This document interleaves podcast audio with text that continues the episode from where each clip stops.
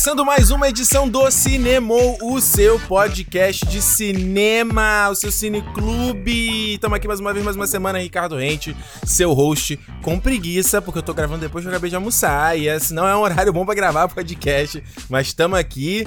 E do meu lado, mais uma vez, meu sócio, Alexandre Almeida, essa do sócio foi boa. Tu esqueceu que eu ia falar isso, né? Esqueci. a gente tava brincando antes, tava tendo um, tomando uma parada no, no, bar, a gente tava falando, não, Alexandre é meu sócio e tal. E aí a galera acreditou isso. Eu falei, não, amanhã no cinema eu vou brincar que é, que é sociedade. Ainda. Não, é, né? Nem de nome, né? Mas no futuro, quem sabe, quem cinema crescendo. Sabe aí, ó. Marcas querendo anunciar, marcas patrocina a gente, contato arroba. A gente tem que criar empresa aí, razão social, né? Aquele negócio todo. CNPJ, tudo. CNPJ, virar, virar adultinho. Alexandre, que, que você acha que, que, que você acha que eu vou falar hoje nesse papinho inicial de novo? Que a gente já tá falando aqui há semanas. Eu não aguento mais. O que, que você acha? Acho que a gente já pode, inclusive, mandar um e-mail para essa pessoa falando que ele pode vir aqui pedir uma música.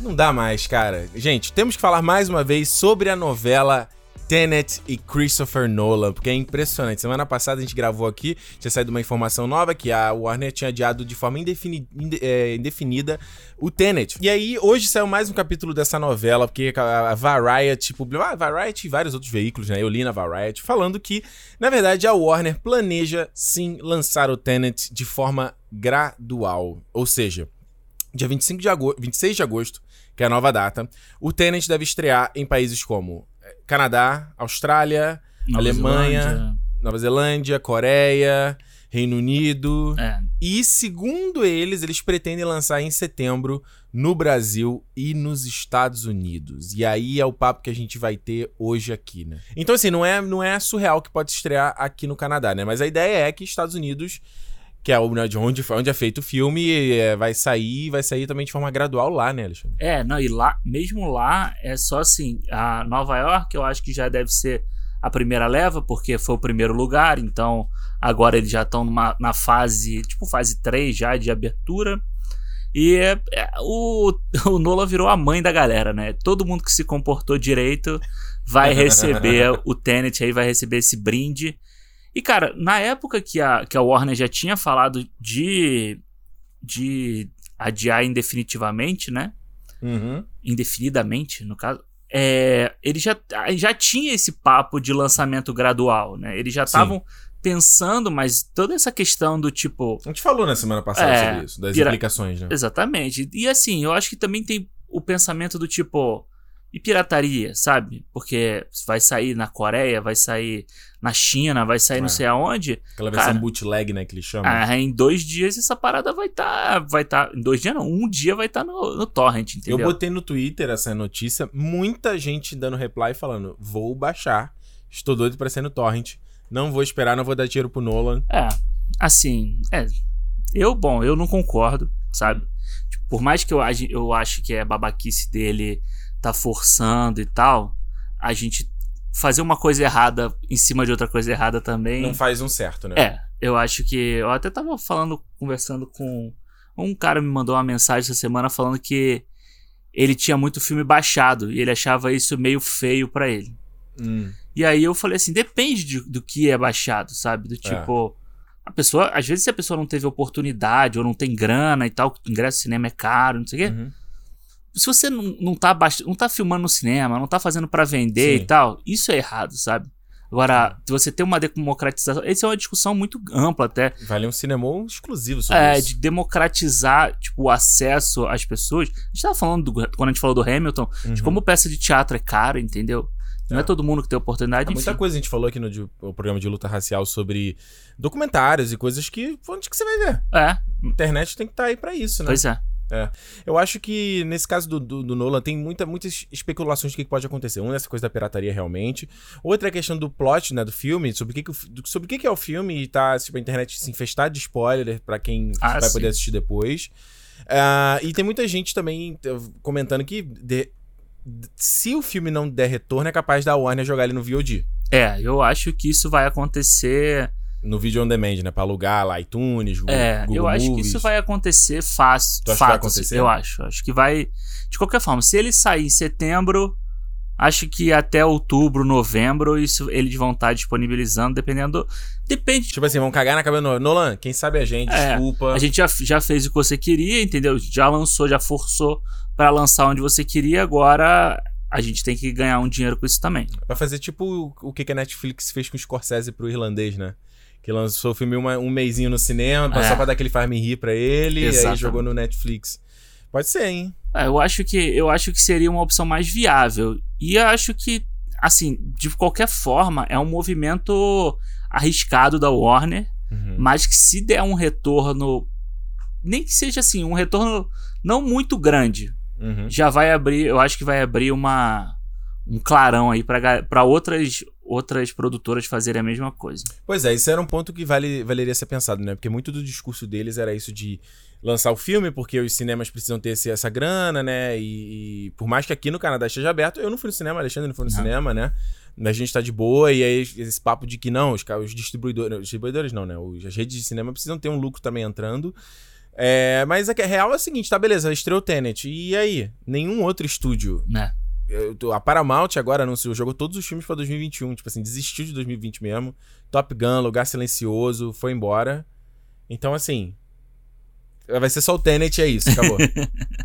É, tem que. É, a- acho que os únicos grandes que ainda não foram lanç- a- adiados foram 007 e a Viúva Negra, né? O Viúva Negra também ninguém falou ainda sobre. Não. O É, Mulan- o Mulan também, indefinidamente, né? É, o Mulan tiraram do calendário, mas pode entrar qualquer hora aí. É, Mas eu acho que são esses grandes. De resto, cara, 2020 acabou, né? acabou. Jogaram lá pra frente tudo e. Tu acha que. Ué, o Duna ainda não foi adiado também, né? A Alduna também. O é. Duna não foi adiado. Da Warner também, né? É, é, pode crer. Tu acha que outros. Se o der certo o Tenet, tu acha que outros estúdios imitam ele? Eu acho que sim. Eu acho que vão fazer. cinema um pouquinho. Acho que vão fazer. Até porque, cara, se você pegar assim, o Mulan da vida. Uhum. a- o dinheiro que ela arrecada interna... por mais que ela arrecade muito nos Estados Unidos, internacionalmente é um filme que vai muito bem. Vai bem pra caramba, né? Então, você já tendo mercados abertos grandes, como, sei lá, como a Europa mesmo e tal, como a, Ásia, cara, eu não duvido. Coreia, cara, Coreia é um, é um dos, mer- dos Mercado mercados bom, né? mais fortes que tem, cara, eu não duvido de acontecer, não, sabia? É, o que muita gente tava falando é porque o filme que estreou agora nesse, nesse período foi a sequência do Train to Busan, né? Ah, Que sim. inclusive a gente vai, fazer, vai falar que semana que vem aqui no Cinemol, filme é, sul-coreano, né? Que já tem, já saiu alguns anos atrás. Essa é a sequência, foi um filme de zumbi muito elogiado. Saiu a sequência dele agora, o Península, e teve muita gente. tá- o filme tá indo bem, né? Ah, é. Porque ele é- é- tá rolando parecido com aquilo que, que eu falei aqui do filme da Selena Gomes, que a, a Sony quer Sim, lançar. Só Você não- tinha isso, né? É o- é, eles querem, eles pretendem lançar esse filme justamente assim, não tem nada, você quer ir no cinema pra matar uma saudade, você vai ver isso porque não tem nada, entendeu? É, e você, se a gente pensar no Tenet, quanto tempo o Tenet vai ficar em cartaz se só tiver ele? É, eu vi, por exemplo, o Romariz até participou aqui da gente, né, e tava falando no, no Twitter de que ele acredita que o Tenet vai ir e voltar pro cinema várias vezes e a Warner vai ficar relançando e relançando e relançando. Ah, Vai ter um retorno pra ficar válido pra premiação, que a gente tem que lembrar, mais uma vez, que pra você ser elegível pro Oscar do ano que vem, o filme tem que estrear até fevereiro do ano que vem, Isso. né? Então, é... eu sempre fico pensando nisso. Será que essa forçação de barra toda do Nolan é pensando em premiação, sabe? Dele se consagrar de, de alguma forma em cima disso também? É difícil dizer, cara. A gente sempre fala do Nolan aqui, muito do ego dele, mas acho que até é até um pouco injusto porque a gente não conhece o cara É. de perto, né? E eu entendo o lado dele quanto artista de querer ver o trabalho dele sendo exposto. Eu acho um pouco de insensibilidade dada as circunstâncias. Eu acho Sim. que é tipo assim, cara, não tem o que fazer. Não adianta meter esse papo aí de que você se importa com a rede de cinema. Claro. Pode até ser verdade a um certo ponto, mas você quer o teu, o teu filme rolando. Agora sim, eu sempre penso, cara, será que realmente teu filme tá rolando no cinema com a pandemia, todo mundo meio preocupado, usando máscara, sabe? Será que é essa experiência, a melhor experiência? Será que essa experiência é tão melhor do que você lá ver na tua casa, tranquilo, No conforto. no conforto, sem preocupação de vírus, sabe? Ah, a tela não é tão grande, o som não é tão legal. Mas você entende? Você perde de Sim. um lado e ganha do outro, sabe? É, eu acho que. Você já, já viu algum filme? Já foi no cinema pensando em outra coisa? É a pior experiência que a tem. pior tipo, experiência, você, você- desconecta o tempo todo. Você tá sempre pensando em outra coisa, assim, você tá preocupado com o horário, você tá preocupado com não sei o quê. É péssimo, cara. É horrível você assistir. E é isso, você ia assistir um filme desse pensando assim, mas o cara do seu lado dá uma tossida. Morre, fudeu. Tô sendo, tô é, espirrada. Dá uma espirrada. Ferrou, cara. Ferrou.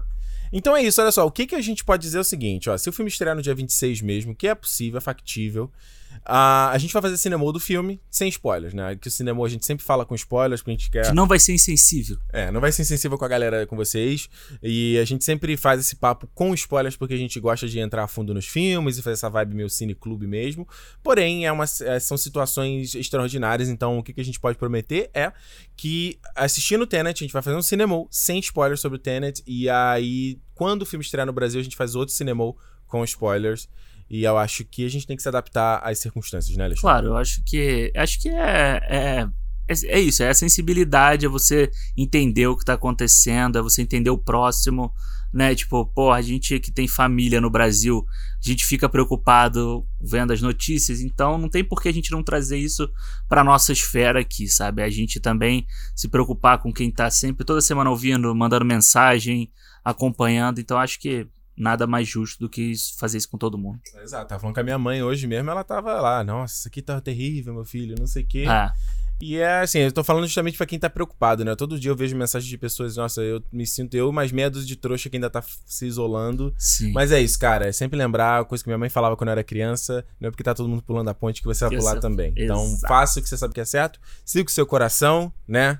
E se previna. Certo, Alexandre? Exatamente.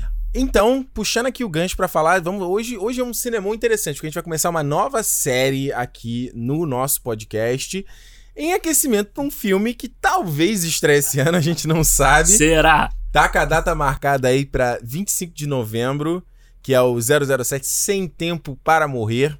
E com isso, a gente começa uma nova série aqui no Cinema, da mesma forma que a gente fez com o Christopher Nolan em aquecimento pro Tenet, que ainda não rolou. uh, vamos começar agora a nossa série 007 da fase do Daniel Craig.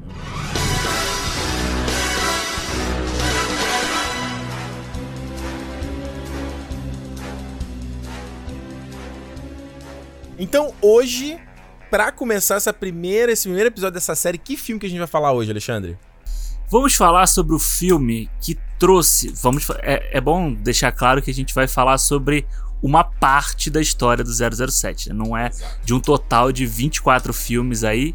Nós vamos falar sobre o, prim... o filme que introduziu o senhor Daniel Craig na linha de histórias do, do agente britânico. Jogou ele pro estrelato, estrelato, né? É, jogou, que é Cassino Royale. Cassino Royale 007, o primeiro filme de 2006 com Daniel Craig.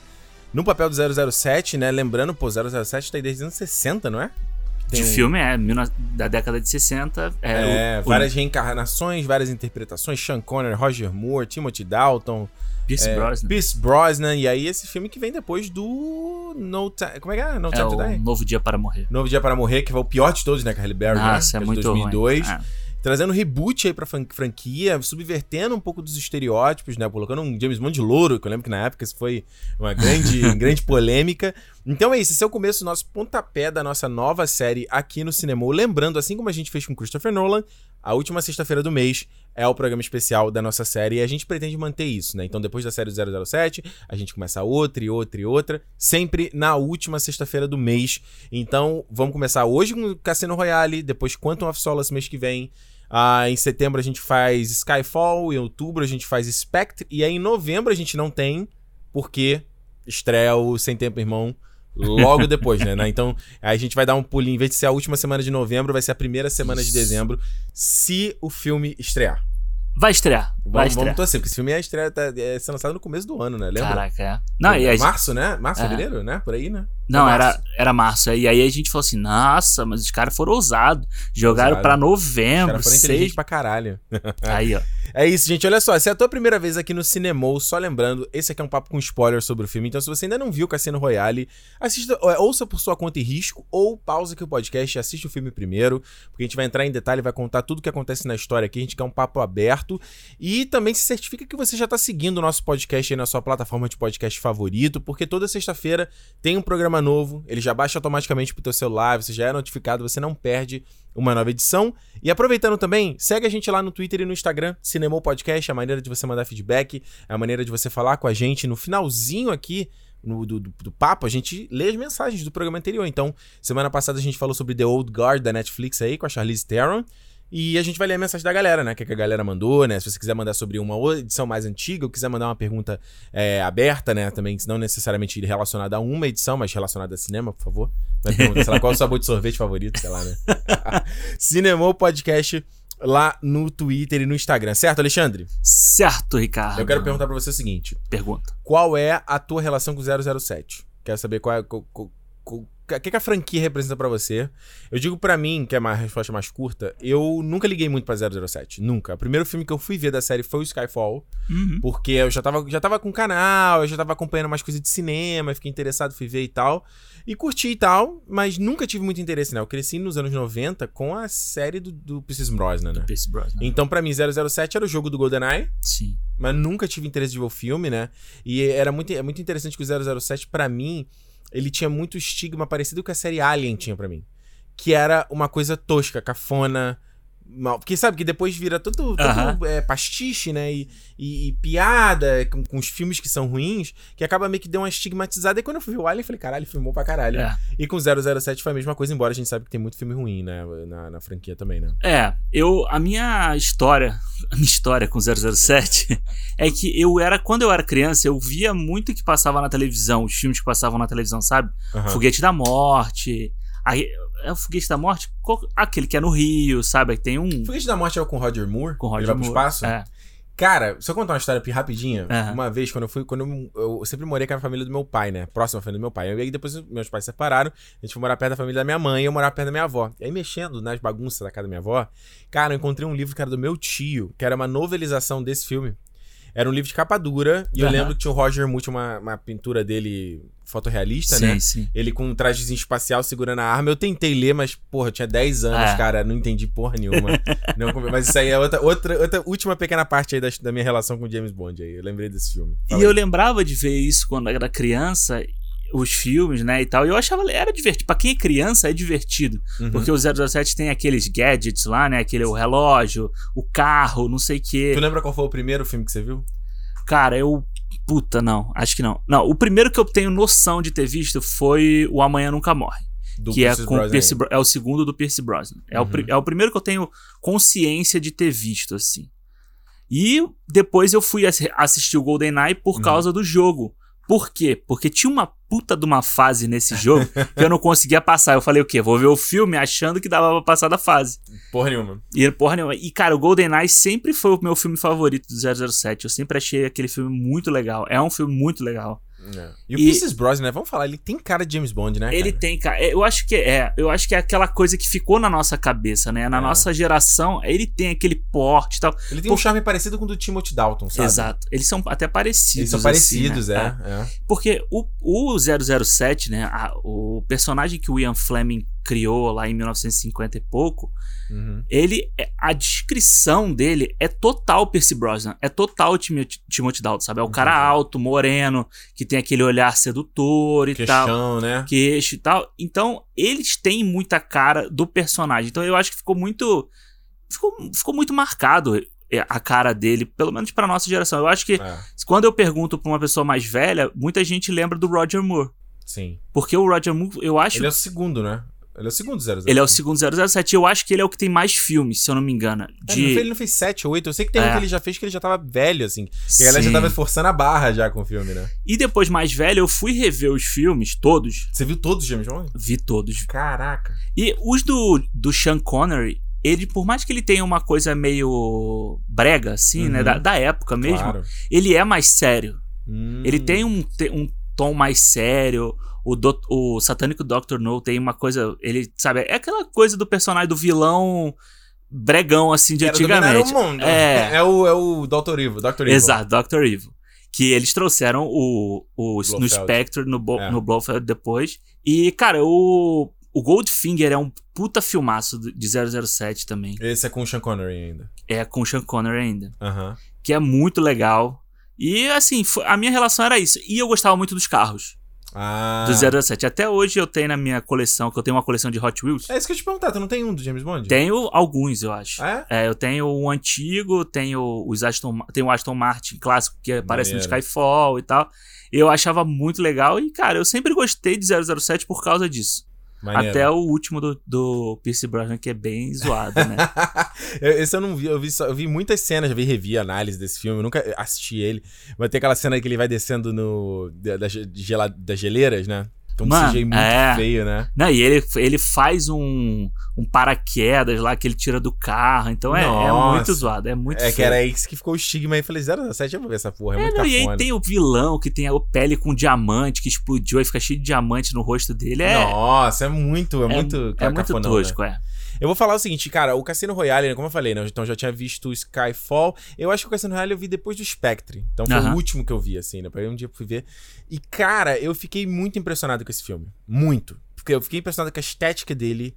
Ele tem uma parada moderna, mas clássica ao mesmo tempo, sabe? Ele tem um visu... Ele é moderno em linguagem, mas ele é muito clássico ainda, sabe? Ele Sim. tem muita coisa, uma parada que filme antigo faz. Hoje em dia, filmes não fazem. É raro você ver um filme Aham. fazer isso. Que é a ação e a câmera não fica balançando tanto, sabe? A câmera tá ali filmando o que, que tá É. acontecendo. E esse filme faz muito isso, eu gosto. É, a- eu acho que o visual, aquela cena de abertura, né? Com, Uhum. com aquela trabalho de luzes que ele faz, é uma coisa bem. Aquela luz dura, é uma coisa bem estilizada, né? É um, é- não, é, não é um estilo tão neutro, é um estilo pesado. E é dá uma, esse ar classudo, é, e sabe? é uma coisa meio estranha você começar a ver o filme do 007 em preto e branco, né? É. Ele começa em preto e branco, bem granuladão ali, aquela cena Nossa, da lindo, luta e lindo. tal. Então foi uma coisa meio disruptiva, assim. Já... O que é legal porque nessa, nessa época teve o Sin City também, não foi? Nes- Nesses anos também. Não sei se É. os caras também falam, porra, vamos fazer um. Que o Sin City também tem um visual do cacete, né? Sim, Aquele, sim. Também aquele preto e branco, preto né? e branco Marcadão. marcadão, né? É, eu gosto daquilo. E, e eu penso que se a gente for falar, ver também nessa época, né? Você vê muito que o Cassino Royale, ele é um filme, ele é um 007 Begins, né? Sim, total. Ele é uma coisa de. Bom, eu não vi o GoldenEye, né? Então. Mas eu imagino que o GoldenEye ele já é o agente. Ele já é, ele já é. Nesse não, ele é o agente meio. Ele tá começando a parada, né? Ele tá. Ele é impulsivo. Ele É, a primeira, o início do filme é a primeira missão dele como Double O, né? Que é, Double o, é. que é o 00, né? Que é o agente 00 é quando você tem a licença pra matar. É. A patente mais alta do MI6. Né? É, é a primeira missão dele, né? É a primeira vez que ele tá, tá tendo essa, entre aspas, oportunidade, né? É, exato. Então, é, é bem isso que você falou. Eu acho que era uma época muito de filmes tentando dar início às franquias de novo, né? Tinha tido Batman em 2005? É. É 2005, né? Isso. Batman Begins em 2005. né? E, ele, e aí ele vem, ele bebe muito da fonte do Borne, né? É. Que o Borne já tinha começado ali, o, o primeiro e o segundo, se eu não me engano, é, já tinha começado. Uhum. E aí você vê tra- ele trazer muito da estética da. Mesmo da espionagem, né? Aquela, aquela coisa da espionagem mais séria Sim. que o Borne tem, até a ação. Que a gente fala hoje do John Wick, É. né? O Borne foi. Ele o, foi uma tentativa. Era, de, A ten- era Borne. É, a tendência da ação Borne É. foi muito. de- de- durou muito tempo, assim. Nossa, uns 10 anos pelo menos. É, e, eu, eu, e o 007 trouxe muito disso, né? O Cassino Royale trouxe muito E disso. quando a gente fala dessa ação Borne, né, só pra dar aquele exemplo pra quem viu o Borne ou quem não viu também, né, o Borne acho que ele troca aquela coisa que você passa a ter o cameraman do lado dos caras fazendo a cena, Isso. né, que era uma coisa que você não via antes, né. Tá o cameraman com a câmera no ombro dele, né, então tá handheld ali, né, Uhum. e ele tá, tipo, tá os dois caras, ele tá do lado dos dois caras, né, enquanto antes não, você tem a era mais, mais, mais, aberta. né? É, é, e você vê, tipo, é uma coisa muito mais. Plano médio é uma coisa mais seca do que plástica, né? Exato. Você não tem lutas tipo um. Sei lá, Um um. balé, né. É, um Jet Li da vida que é aquela coisa que você. Não existe uma briga daquele jeito. Não existe. Que o cara dá piruetas, não sei o quê. O cara vai dar um soco duro. Você vê qualquer vídeo aí no YouTube de gente brigando é muito vergonha, cara. é, é- é feio pra É, cacete, né? muito feio, é. E eu acho que. Mas eu acho que ele traz uma. Eu acho que, na minha opinião, uma, o Daniel Craig, ele é um acerto muito grande. E ele foi muito criticado, né? Pois ele é. era muito criticado por, por ele ser louro, por ele ter um, um, um 78, que é considerado baixo pro personagem. Porra, somos, nós somos anão, então. Nós somos anões. é. E ele era, e ele era um cara considerado feio. Pois é, que ele é meio orelhudo. Ele né? é meio orelhudo, ele tem uma cara meio carrancuda, É, assim. O Daniel Craig, antes disso, ele não, ele tinha, ele não tinha si- sido destacado com nenhum filme, assim, né? É, não, o filme que destacou ele foi aquele Layer Cake. Eu vi há pouco tempo esse Nunca filme, vi. que é um filme, é um filme do Matthew Vaughn, Uhum. que é de Do Kick-Ass, do né? do, Kick-Ass. e do Kingsman. É, que é aquela vibe dele do Guy Ritchie, né? De máfia, inglesona Ritchiezão, ali e tal, Ah. urbano. E ele fez o Munique, né? O Munique Ah, ele do faz o Spielberg. Monique do, do Spielberg? Faz, ele faz um agente lá. Mas nada, mas ele não é. O protagonista é o Eric Bana. É, ele, não né? tem. Ele não tinha feito destaque nenhum. Mas aí eu, eu até li isso, que foi esse papel no Layer Cake. Cara, e você vê esse filme, tem muitas cenas que ele parece. Ele é a cara do 007 ali, É sabe? mesmo? Até posezinha que ele para e tal. E aí ele foi chamado pra esse papel e ele foi muito criticado. Primeiro que você tá mudando, tipo, né, você tá mudando a, a estética Ah, do ele fez personagem. Estrada pra Perdição também. Também, Do com Frank Darabont e Ah, é verdade. Hanks, né? que também, de novo, é... Pequeno também, total. Pequeno, ah. Total. E, ah, e o Lara Croft, né? Não esquece. Caralho, é Ele verdade. faz o Tomb Raider. Ele faz o primeiro, né? O primeiro filme, É, exatamente. Exatamente. Mas enfim, todos, todos os papéis muito pequenos pro, pra você assumir um, um papel dessa, desse porte, né? É, nunca, é, tô vendo aqui pelo MDB nenhum dos filmes dele aqui. Você vê que ele tá naquele Elizabeth da Kate Blanchett também, Ah. mas que são filmes. Ou seja, ele não tá em filme pequeno, São filmes importantes, assim, com diretores importantes, Isso. com produtores importantes, né? produções importantes, mas ele não tem destaque. Quando você vai ver que ele- são filmes que ele tá com, com a cara Sim. dele na capa, é filme pequeno ou filme pra TV. É, que sabe? você for pensar, o, Pierce- o que, que o Pierce, Pierce Brosnan antes do... Babaca Zero- perfeita, pô. É, só isso. Sucesso. Porra, filmaça aí. É, mas eu acho engraçado, cara. Eu vejo esse tipo de. de essa- é, só antes de entrar no filme em si, esse debate sobre o, o visual do cara, Aham. né? De virar uma polêmica, porque o cabelo do cara é louro, tipo, pelo amor de Deus, sabe? E aí te- a gente viu muito esse de- debate agora há pouco tempo, antes de ser anunciado o Sem Tempo pra. Pra morrer, Pra morrer. porque tinha muito papo de que o Spectre seria o último filme, né? Porque quando ele Isso. terminou o Spectre, ele deu um monte de anúncios que ele preferia cortar os pulsos É. antes de fazer um novo James Bond. Depois ele se retratou e disse que, não, gente, eu tava exausto das filmagens, você viaja muito, tô aguentando. E conseguiram convencer o cara a ver de novo, embora eu ainda quero ver esse filme. Eu, eu, eu tô, tô com meio pé atrás pra esse filme novo. É. É. É, eu acho, vamos ver, né? E ele. E aí teve muito esse debate de que, qual seria o próximo passo, né? E aí foi muita discussão que, tá, que é uma tendência, hoje que é uma tendência positiva, que seria o cara ou fazer uma virar uma agente mulher sim, ou virar um negro. sim. E aí eu vi, eu não lembro que comediante foi. Acho que é o, é o Chris Rock. Aham. Que ele fala como um, um James. Eu não sei se era ele, eu posso estar enganado, acho que não é ele não. Falando como um James Bond negro não funcionaria. Certo? Porque ele tem a parte de infiltração e ele é uma. E tipo assim, cara, uma coisa que o negro não vai conseguir fazer é passar de Despercebido, despercebido. é. Não tem como, entendeu? E muita gente falando que o James Bond nunca poderia ser uma mulher, porque isso é uma afronta e nos livros ela não era uma mulher. É, e eu já vi muita gente falando. Jane Bond. É, já muita gente falando, principalmente dessa questão de ser mulher, do tipo, o arquétipo do personagem não não dá pra você transformar numa mulher e tal.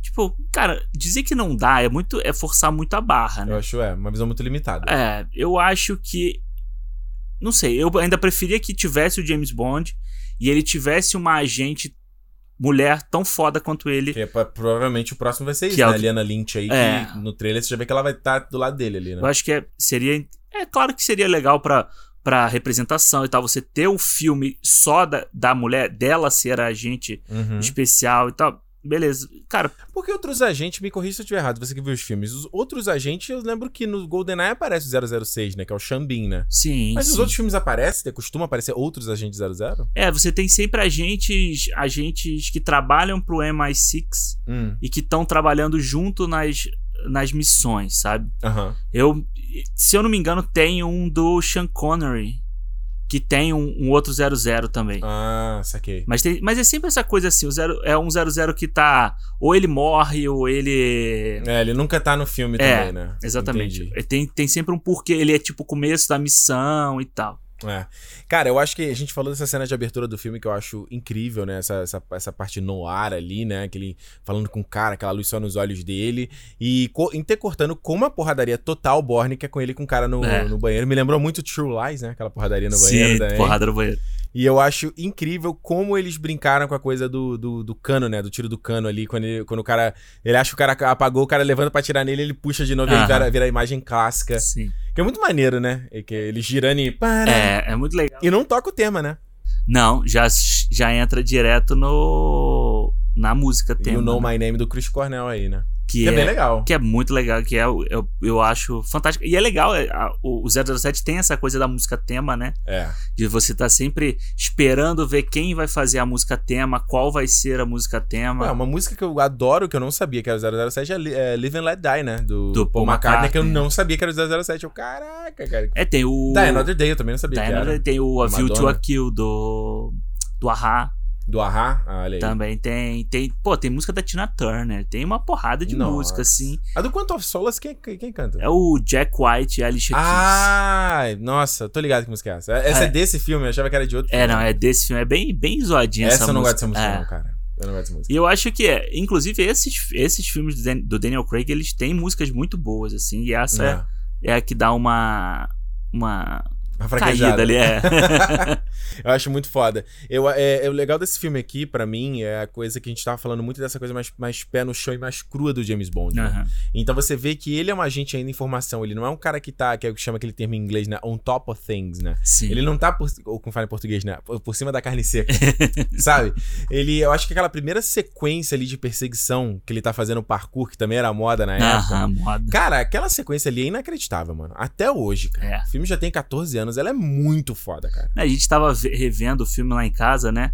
E aí a Renata falou assim: Nossa, mas não dá nem pra você ver a tela verde desse negócio. Não, não acho aí, que tenha. Aí eu falei, ah, não tem, porque não tem. Eles preferiram fazer uma coisa real. É claro que o cara não tá pendurado a, tipo, é. 50 metros de altura, mas, tipo, eles estão correndo, tem gente, tem dublê pulando de um lado pro outro e tal. Aqui, eu, não, eu não cheguei a procurar de novo, mas aquele cara que faz a cena, ele é, tipo, corredor, ou ele é um atleta Ah, de alguma ser, coisa cara. assim. Só aquela, aquela manobra que ele faz que ele passa por cima da fresta no topo. Não, Ah. tem duas. Uma ele descendo do fosso do elevador, que, que ele, só bate no- bate com o corpo na parede, assim. e volta, e a outra que ele passa no por cima Ah, daquela boa e o, o James Bond destrói a parede, né? O cara era totalmente. aquela que ele né? sobe pela viga, que ele só vai segurando aqui na viga e ele vai escalando a viga. A Juliana Venegas falou: como é que o cara fez isso, meu Deus? Como é que o cara consegue? né? E é muito legal. Eu acho essa cena, cara, eu lembro que ela me marcou muito, assim, de quando, quando eu vi. Porque eu sabia que ela ia estar no filme, mas não sabia que ela era, a prime... era o início, né, da, É muito da correria ali. E, cara, aquilo foi uma coisa assim, tipo, a gente nunca tinha visto o James Bond fazer dessa forma É. aquela, aquele tipo de ação, sabe? E eu volto a dizer, mais uma vez, a gente tá falando muito da, da estética Borne, mais uma coisa que esse filme não faz, que o Borne que eu não gosto, que é, cara, a câmera tremendo para É, não. cacete, você não vê nada.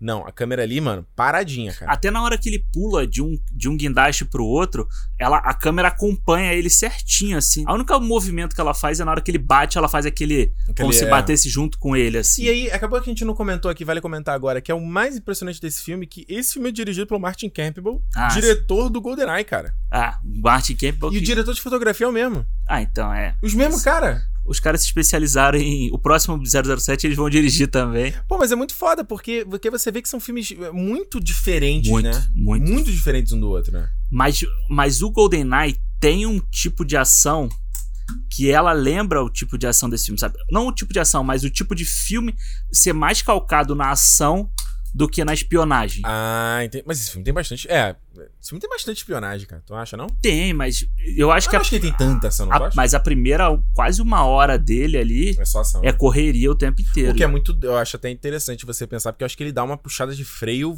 forte quando é a parte do cassino, né? Sim, total, né? Ele freia, ele só vai voltar lá pro final que ele pega ação de novo. É, porque você tem essas primeiras sequ... você tem a primeira sequência em preto e branco, aí você tem a sequência em Madagascar lá, que é essa do, do guindaste, É, e depois a sequência em, nas Bahamas, aeroporto, no né? aeroporto e tal. é. Cara, é, é uma ação atrás da outra, sabe? e aí depois, quando começa a parte do cassino, aí vira um filme de espionagem, um filme mais.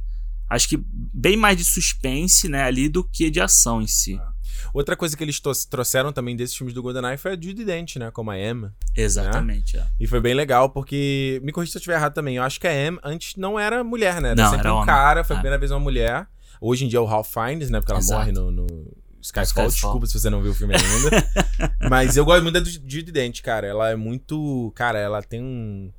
Ela passa uma presença, né? Ela tem um ar classudo, né? E ela tem uma elegante. autoridade, né? Ela tem uma. Porra, tu falou a palavra, autoridade. Ah, E aquela cena que ele invade ali o, a- o apartamento dela, a maneira como ela conversa com ele num tom muito ameaçador mesmo. é. E, é- e é legal porque o M sempre. Tipo, a gente. Ele até brinca com isso, né? Que ele sempre achava que tinha algum significado o nome dela e tal. É. E, e muito, é muito de ma'am, né? Que ele. Nesses filmes tem muito do ma'am, que é de madame, né? É Que, de ele, madame. Que é um- uma, uma forma. Como é que fala? Respeitosa, né? respeitosa de, de tratar as pessoas. E é muito legal essa coisa de- deles, de- essa relação da Judy Dent com o Daniel Craig nesses filmes. Eu gosto muito disso. Eu acho que aproxima o M, porque o M no- nos outros filmes é sempre aquele o personagem que dá a missão. É o Zordon. É, ele vai lá dar a missão e tal. Esse não, ela tem um papel por trás, ela tá sempre cuidando dele, ela tá sempre passando meio que um pano nas merdas que ele faz. Então, ela tem, uma, ela tem um meio- uma coisa meio materna, né? Meio É. de, de, de proteção, né? sim. Mas eu acho, eu acho interessante porque o, o, o James Bond nesse filme é tão arrogante, né? Ele é tão. Ele acha. Acho que é aquela coisa, tipo. Vou fazer uma paralela meio maluco, tá? Aham. Mas é a coisa meio que eu lembro do- dos malucos. Na época do filme do Tropa de Elite, quando a galera queria virar. Aham. entrar pra Tropa de Elite, que é meio que uma coisa, tipo assim. É um poder, sabe? Você ganha um poder de fazer acontecer Sim. e eu sou, eu faço o que eu quiser e dou tapa na cara de vagabundo e colé, meu irmão. e eu sinto um pouco o James Bond tem um pouco disso, sabe? Ele acabou de receber o- a, patente de 00 É. e ele pega o maluco na porra da embaixada, que é uma loucura. Quem lembra que 24 horas? Você que é um fã de 24 horas? Quando o Jack vai pegar o cara lá na embaixada chinesa, mano, é uma treta que dura duas temporadas. Duas irmão. temporadas, exatamente. O Jack vai sequestrado e fica anos sendo torturado por causa disso, cara. Foi lá capturar o, o Shang. Porra, um arco sem fantasma do 24 horas. O cara pega o maluco e explode todo mundo, cara. A sorte dele é que era embaixada lá em Madagascar, é por isso que não, dá É em bagunça, nada, né? né? É Não dá em bagunça. nada. É. Não, eu- isso que você tava falando me lembra muito o primeiro Star Trek. Hum. Quando que você tem o Kirk lá no primeiro Star Trek, que ele tá ganhando o poder, né? Aí depois um pouco do segundo também, que ele tá começando a ser o capitão. Uhum. Então ele entender qual é a responsabilidade dele, né? O 007 ele ainda não Jornada clássica, né? é, ele não entende a é o responsabilidade dele ainda como a... tanto que ela fala isso pra ele logo no início, que ah, você matou um cara, mas a gente perdeu a investigação do, do maior. É. Você tem que pensar como um um espião, como um agente britânico da patente, você, você tem que pensar no geral, no, no maior. no- É. Não é só matar o cara aqui e resolveu, né? Pois é. E eu acho que Que eu acho que essa porra volta um pouco no Spectre, né? Que tipo, você corta a cabeça da, da, da Hydra, aparece É. outra, né? exatamente. Exato. E eu acho que também o que faz esse filme, na minha opinião, ter um pouco de força, assim, não um pouco de força, mas ganha muito estofo, é o vilão. O Le Chiffre. O Le Chiffre. E é uma coisa que eu vou te falar, a primeira vez que eu vi esse filme, ele foi meio confuso pra mim. Pra o mim Cassino também, é. Royale. Porque você tem ele ali no início com os. Com os. é, aqueles caras são tipo uns guerrilheiros, né? É, exato. E aí ele pega o dinheiro, investe em ação do avião pra depois ter lá o, o acidente, aí ele ganhar dinheiro com isso. Aí por ele não ganhar esse dinheiro, é que ele tem que jogar o jogo, sabe? Do, do cassino. Isso Ele era. tá apostando coisa com dinheiro dos outros, né? É, exatamente. Ele tá apostando com dinheiro virtual, que ele não tem ainda, né? Então isso foi um pouco confuso da primeira vez que eu assisti. Pra mim também, as duas vezes vendo, eu acho um pouco confuso. Ah, Ah, pra aquele próprio aquele coroa que aparece depois no dado momento do filme, eu fiquei, que esse cara, meu? Qual é a relação dele exatamente? Ele é parceiro, ele não Ah. é, né? Aí depois tem uma virada dele ali no final que ele.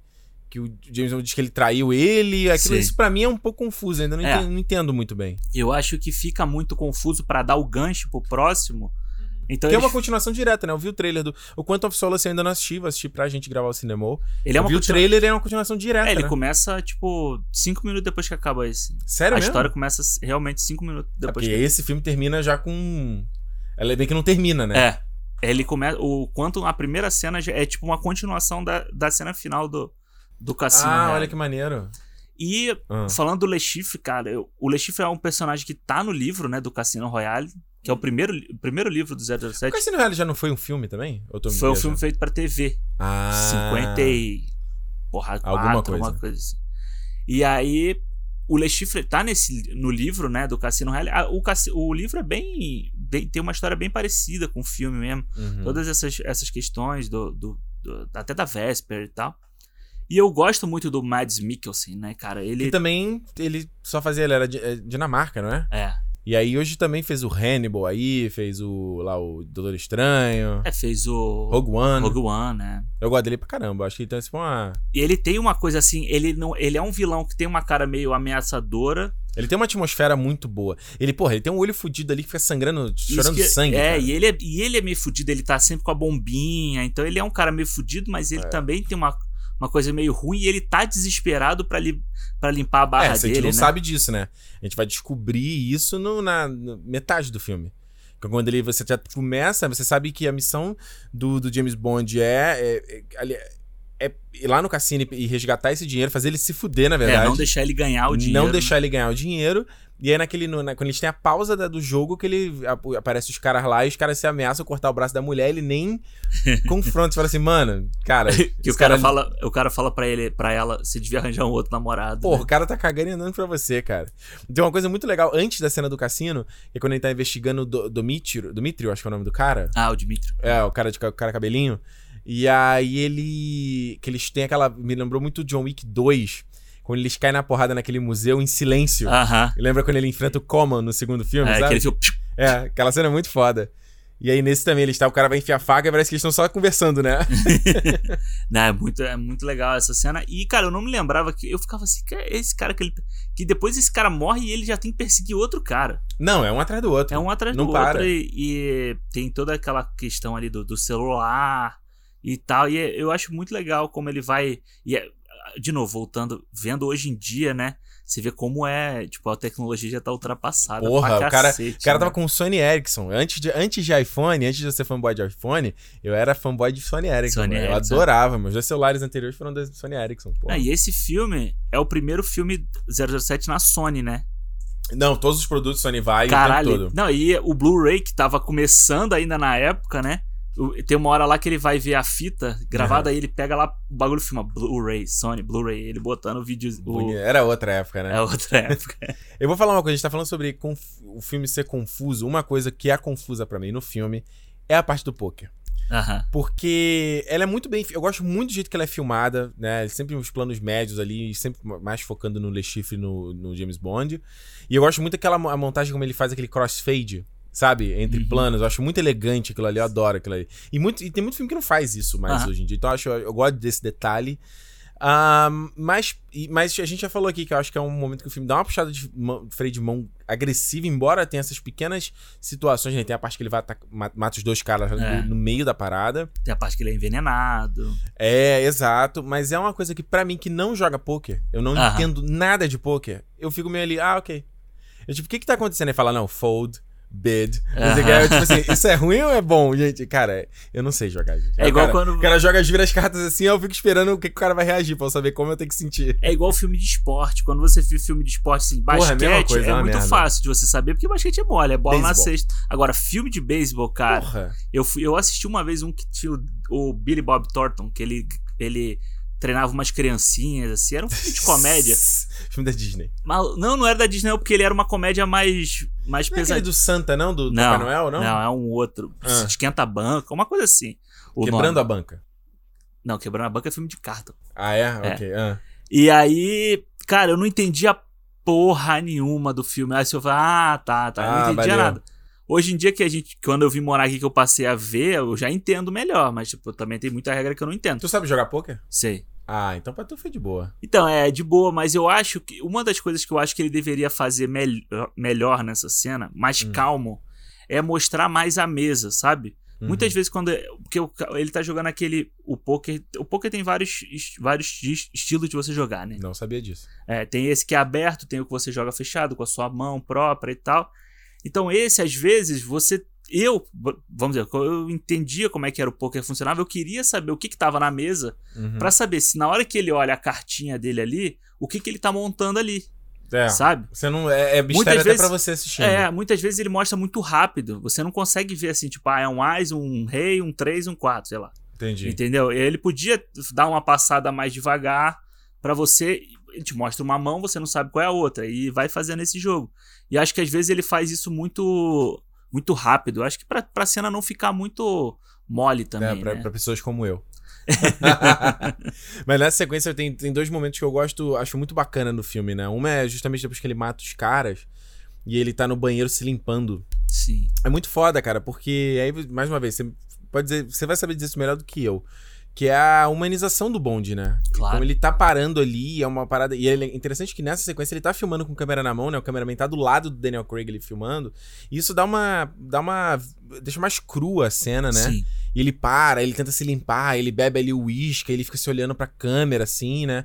E tem muito essa, o papo da Vesper perguntando como é, como é que você não deixa isso te afetar, né? Uhum. E ele fala: se eu deixasse me afetar, eu não seria bom no que eu faço. O que eu acho engraçado é que deve ser aquela coisa, como ele é novato, né? Ele deve estar, tipo, se enganando que ele não se importa, Sim, entende? Entende o que eu quero é. dizer? Ele, Eu vê, tenho que ser frio mesmo, é assim mesmo. você vê na hora que ele para pra se importar com ela, que é a hora do chuveiro, né? É. Você vê que ele passa uma humanidade ali. Você- a, o próprio, a própria decisão dele no, mais pro final de ficar com ela, você humaniza o personagem, porque o James Bond ele sempre foi aquele cara, o fodão que comia geral É. e que se dava bem no final das contas, entendeu? Uhum. Então ele sempre a humanidade dele sempre aparece quando ele é traído nos filmes, sempre Certo. que sempre tem a traição, é igual o Indiana Jones também que todo mundo trai o Indiana Jones, é a mesma coisa. Você todo filme você sabe que tem pelo menos uma Missão ou duas Impossível também, é a mesma coisa. é, exatamente. Sempre Sempre tem, o... o filho da puta. É. E ele era a única parte que você via ele falhar, a parte que ele se. Que ele se. Como é que fala? Que ele se contesta, sabe? Sim. E aqui não, aqui você vê que ele tá sempre é, relutante com alguma coisa, ou ele vai. Ele sai na porrada de qualquer jeito e ele se arrepende depois, ele se machuca o tempo inteiro. Cara, o quanto de sangue tem nesse É filme? foda. Os outros filmes do 007, o 007 tá sempre limpinho, sabe? É que ele tá arrum- desarrumado, É, na- suado, é. escroto. Ele tá com a mão fodida, com a cara cortada Ué, desde o início do filme. É, a cena do aeroporto mesmo. E eu, gosto disso, que é uma coisa que eu vejo que os filmes de ação não fazem. Eu detesto. O cara cai na puta porrada, ele tá lindo na cena seguinte. Aham. Eu falo, mano, então por que você botou aquela. Por que eu tenho que me importar com essa putaria dessa Ah. cena de, de ação? E não, quando ele encontra a Amy na- lá naquele hotel que a mina morreu, né? Sinistra aquela cena lá, lá na rede. É. Nossa, a cara dele tá toda lanhada. Toda arrebentada. É, isso é muito, muito foda, né? Ah, e, obviamente, a cena do, do envenenamento, né? Que também é bem visceral ali, que ele quase morre, né, a não ser pela Vesper. É, e, e você vê ele fica suado, né? Você vê- eu acho que esses É. detalhes da, do nosso corpo que a gente não tem nesses, em filme de ação é que é- Porra, faz toda a é diferença, de cara. Toda a diferença. O cara tá com é, cabelo arrumadinho o tempo todo. Pô, pelo amor de Deus, o cara tá no meio da ação, cara. Tem que tá bagunçado. É uma coisa que, que me incomoda muito, sabe um detalhe? Que é o figurino. O figurino parece que acabou de sair da lavanderia, né? Aham. Tá ali ah, passadinho, bonito. Gente, eu tava vendo o Chris Stuckman, né? Uhum. O reviewer que eu gosto, ele tava falando do. O, a caveira de cristal do Indiana Jones. Ele Sei. falou, pô, Indiana Jones antigamente tá tudo sujo, olha no caveira de cristal. tá sempre Tudo com a roupinha limpinha. É. Ou seja, é- é- eu não sei, eu queria entender no, no set como é que funciona esse. Tipo, Ninguém tá ligado nisso. é do gente? tipo assim, ah, acabou hoje, corta, amanhã a gente volta. Aí volta todo mundo de banho tomado, bota o Não figurinho. dá, né? Tem que alguém tá ligado nisso, né? Tá. O, uma coisa que eu vou te falar, cara, que- nesse filme aqui que eu acho sinistra é a cena de tortura. Cara, é. Essa cena é sinistra. Primeiro, primeira parte de quando ele persegue a Vesper, que é bem bacana, que ele tá, ela tá no meio da rua, o carro dele capota e, e é o que eu te falei da câmera não corta. Aham. É um plano só, né? Não fica tipo assim, eh, filmou com vários ângulos diferentes e fica cortando entre eles. Não, a câmera ali parada, o carro plá, plá, plá, plá, capota umas cinco vezes, né? Aí eu tava lendo que foram três Aston Martin destruídos pra fazer aquela cena. Caramba. E carro, o carro custa tipo, eu nem sei, assim, deve ser 200, qui- entre 200 e 500 mil dólares, assim. Ele é feito até hoje, esse carro? Ou É, é vintage. Não, ele. te- Bom, tem aquele, aquele modelo que ele pega no início, né, lá nas Bahamas, que era Aham. do cara que ele ganha no jogo. Sim. E aquele é o Aston Martin classicão que o 007 usava lá atrás nos outros filmes. Ah, olha aí. E que volta no, no Skyfall, né? Que é aquele carro que ele pega. Aí eu não tenho que rever o filme. Ele pega, tipo, na garagem dele, assim, tem um lá. Eu vi esse filme, eu vi o Skyfall só na época que saiu, ou seja, 2012. Ah, e, e aí, depois ele pega, que o MI6 dá pra ele, é um Aston Martin novo, né? O modelo no- novo. E que é o que tem os gadgets do, do Kill, né? Que ele coloca. Sim, né? é. É. E aí a, a cena de interrogatório eu acho muito foda, porque é um momento que ele dá uma humanizada no próprio Le Chiffre, né? Porque ele é Sim. todo. Você, obviamente, já teve a cena de- dos caras ameaçando ele, que, e, e ele tá ali, né? Fudido. Aham. Mas essa é a cena que você vê na cara dele o desespero, né? Porque o, o Bond consegue voltar para Ele, ele derrota o Bond e ele consegue voltar pra mesa por conta da grana da, da CIA, né? É, Lá do, Félix lá. Jeff, Jeffrey Wright. E é muito. A gente não falou, né? A interpretação dele quando ele tá no jogo, né? Que ele coloca a mão na têmpora, assim, parece meio professor Xavier. Aham. Muito foda, cara, o que, que ele faz. E aqui o Daniel Craig, tipo, cara, tem uma coisa de, de atmosfera na cinema- cinematografia que eu amo, que é. Tá, você tá o James Bond ali nu, né? Sentado Sim. ali com a, a- a parte nas costas, e aí você tem essa, aquela luz bem amarela, né? Que é o- a, a cor predominante do filme. E ele faz uns fachos azuis atrás, assim, na Aham. parte de trás do Le Chiffre. Nossa! É muito bonito, né? É um visual que parece que estão nos, nos esgotos, assim, sabe? É, é, parece dentro de um navio, né? Aquelas e o coisas- maluco só girando a corda e blau! Blau no saco dele. A primeira, ele dá só uma porradinha de leve assim, só pra. E aí ele começa. E aí ele tá desesperado e o 007 começa a debochar dele. Pois é. Então Ela ele fala, vai- Nossa, você não sabe que você vai morrer coçando meu saco. É, e ele vai aumentando a tensão ali, ele tá ameaçando a Vesper, você vê que, de novo, o 007 só mostra uma preocupação quando ameaça ela, né? É. E, e aí, tipo, ele vai porrando, vai porrando, e ele, tipo, o 007 fala, se você, comigo você não vai arranjar nada. Foda, né? Isso é foda, tipo... Não, e aí logo no seguinte você destrói o vilão, que é, o cara toma um tiro na cabeça, Ah, cara. E que isso tem no livro, né? O, li- Tem? e o- no livro acontece Tu isso. chegou a ler esse livro? Não, mas eu, eu procurei. Pesquisei. isso. É. Ah. E tem. A, a história é bem parecida, inclusive, e tem essa coisa do Le Chiffre ser morto por uma outra pessoa, um terceiro, né? Isso, é, isso é uma subversão de expectativa legal também. E a Sim. ma- maneira como ele filma, né? A câmera tá no chão. Aí ele cai, né? Plá, ele cai na com cara, um assim. close-up ali com aquele tiro no meio da cabeça. E o cara, ele fala, não, vou conseguir o dinheiro. Ele fala, não, não. Pra nossa filme não importa o dinheiro. Entendeu? Importa a confiança. Exatamente. Foda-se 150 milhões, né? Quem mata ele é o Mr. White, né? Quem é o Mr. O White? Mr. White é o cara que, no início, é o cara que arranja o encontro dele com os caras lá na África. Ah. E que é o cara do final, é o cara que no final o James Bond. Sim, o James Bond pega ele. É, Então, aí nessa parte, a única coisa que pra mim é um pouco confusa. Quando ele tá naquele retiro lá, sim. aí aparece aquele coroa, que eu esqueci o nome, Harry. Ou não, Mattis. Mattis. Aí ele fala alguma coisa, vê os caras e capturam. Eu, eu não entendo Porque- aquilo ali. O que acontece? Quando a- ele tá jantando com a Vesper depois que ele, que ele vence, né? Uhum. E aí ela sai e, e ela vê no celular, ela diz que tem que encontrar com o Mattis. Ah. E aí ele, ele fala assim: Ele ah, entregou o ela Mattis... pros caras, É, né? e aí ele Ah, teria entendi. entregue ela pros caras. E é só que aí depois, quando a gente. No final, quando ele tá conversando com a Judy Dent, né? Com a Amy, Uhum. ela fala que. Então, como a. Que na verdade a Vesper é que tava meio que traindo pra pegar o dinheiro pra salvar o namoradinho dela lá que ela tinha. Uhum. Aí ela fala, ah, então você, então isso livra a cara do Mattis, então não foi ele que traiu. É. Ah, e ele fala, não, porque ela tava fazendo, mas ele também tava fazendo. Então, Ah. tipo, É um trai um, né? eu acho que isso, esse final é muito confuso, sabe? É. Eu acho que é muito confuso e eu acho que depois a gente vai no próximo programa a gente vai falar do Quantum.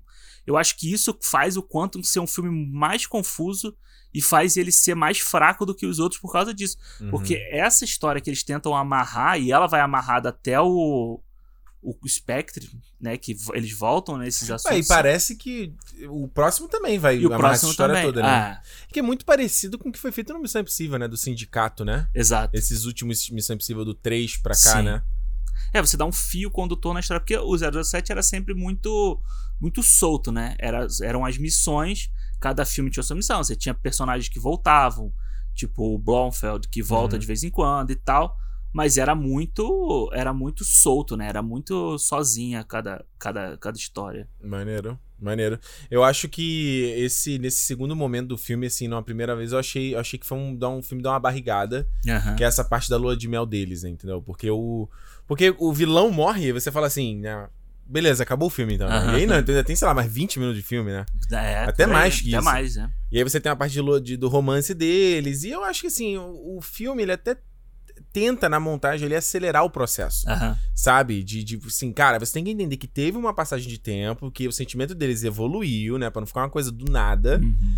Mas o filme também não pode perder muito tempo nisso, né? Sim. Então ele tem que ser muito sutil na coisa ali dela ver o cara lá, o maluco do que ela vai entregar o dinheiro. Não, o cara E aí ele vai, vai entregar a carta de, de aposentadoria dele, né? É. Abandonando o tá cargo, né? abandonando o cargo por ela.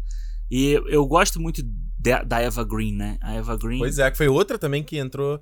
Hoje em dia ela tá- deu uma sumida, né? Mas ela. É, mas também... ela chegou a ser. Ter, aparecer em vários filmes Sin e City tal. ela fez, Ah. fez aquele Penny Dreadful também, que ela tá bem boa naquela série. E eu gosto muito dela porque ela tem uma dualidade, né? Ela tem essa dualidade o tempo inteiro no filme. Você não sabe nunca se ela tá do lado do 007, mesmo sendo por, por causa do. Ela é do tesouro, né?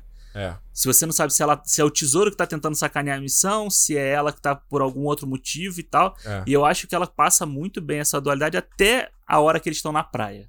A hora que eles estão na praia, que ela deita no peito dele assim, aí ele fala alguma coisa, ela faz uma cara que você fala assim, ah, aí, ó. Já entregou, Essa né? mulher já vai entregar, vai dar Mas merda. ela, mas ela é boa. Eu acho que ela passa a, ino- a inocência, É. passa a ino- eh, esse- o ar inofensivo, mas também quando ela passa um ar mais ameaçador. ela É, é muito legal boa, porque ela tá sempre durona com ele e que na hora que tem a porradaria e que ela vê ele matando o cara, cara. você vê que ela se destrói ali, né? Ela, É. ela fica mesmo muito frágil, assim. Porque aí a parte que ele. E é legal que eu tava lendo que aquela cena do chuveiro, ela estaria, tipo, sem vestido, tomando banho e tal. E aí Ah. o Daniel Craig falou pra que ela tivesse só desesperada embaixo do chuveiro, sabe? Tipo, só uma pessoa realmente tentando se livrar daquele É. Sangue. botar pelada ia ser muito. É, ia ser voltar a ser o 007 de antigamente, sabe? Ia ser... É, parecia a cena que tem no, no Skyfall, né? Tem a cena no Skyfall, daí toma banho lá, a mina tomando banho, ele chega lá. Pois é, ela, né? exatamente. E o que é bom, enfim. Eu acho o que eu gosto muito desse filme é que ele tem coisas do, do James Bond clássico, Uhum. mas ele moderniza de uma forma certa o personagem, sabe? Não dá pra gente viver ter filmes hoje do 007 de 1980. Não, não tem como. eu Acho que não conversa com o público. É. Aquela sequência final ali, então, da, da- da- do prédio ali caindo, eu acho, um- acho um pouco exagerado aquele negócio todo ali. Ali, ali o filme me parece um filme de ação, sabe? Sim. Um filme, tipo... Ele tá ali, o cara sobrevivendo, o prédio caindo ao mesmo tempo. Eu acho que o filme, o tempo todo ele tá indo numa parada meio... Pé no chão, simples, e aí ele entra num ponto que eu... Ali é um momento que o filme me tira um pouco. É, aquelas sequências muito, muito exageradas, embora eu acho que tem um, um poder dramático ali bom dessa coisa dele. Ele começa muito frio e aí ele. Ele comete todos os erros, né? É. Nesse filme aqui, como um novato, né? Ele é o cara que se apaixona, ele se deixa envolver, ele perde o foco da missão, ele sai matando o cara e não pensa no big picture do negócio todo, né? E eu acho que pra completar, já falando da coisa do, do 007 Begins aqui, né? Uhum. é justamente ele só ser o 007 no final do filme, né? Tem uma parte Sim. muito boa, né? Quando a gente acabou não falando aqui no bar, que o cara fala, ele pede um vodka martini, o Ah. cara shaken or... eh, como é que ele fala? Shaken, not stir, né? Que é o, é. É, o batido não mexido, Não né? mexido, aí ele fala, eu tenho a cara de como importo, né?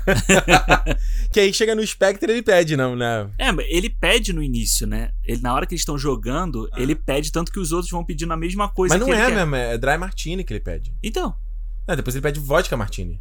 Ah, é verdade, é verdade. É outra o, bebida. e aí o cara fala. Exatamente. É. E aí eu acho legal Que até o Lexi fica puto, né? Falou, podemos voltar pro jogo agora? Você vê, tipo, aí eu, eu acho muito bom o Jeffrey Wright nessa cena que ele fala assim: Nossa, tem alguém que tá com pressa, né? Do tipo, dá uma sacaneada brava nele. E eu acho, eu gosto do Jeffrey Wright porque várias horas ele, ele tem umas tiradas boas. Tem uma hora que ele tá perdendo dinheiro pra caralho e ele fala assim. É. Ele joga a carta do tipo I'm assim. Bleeding chips, é. É, e aí É. depois ele fala. E ele volta no próximo, né? No Quantum, né? Ele volta no Quantum. É, volta. Maneiro, maneiro. Vamos pras notas? Vamos. Para 007 Cassino Royale. Então, vou falar o seguinte, Alexandre. Eu gosto desse filme.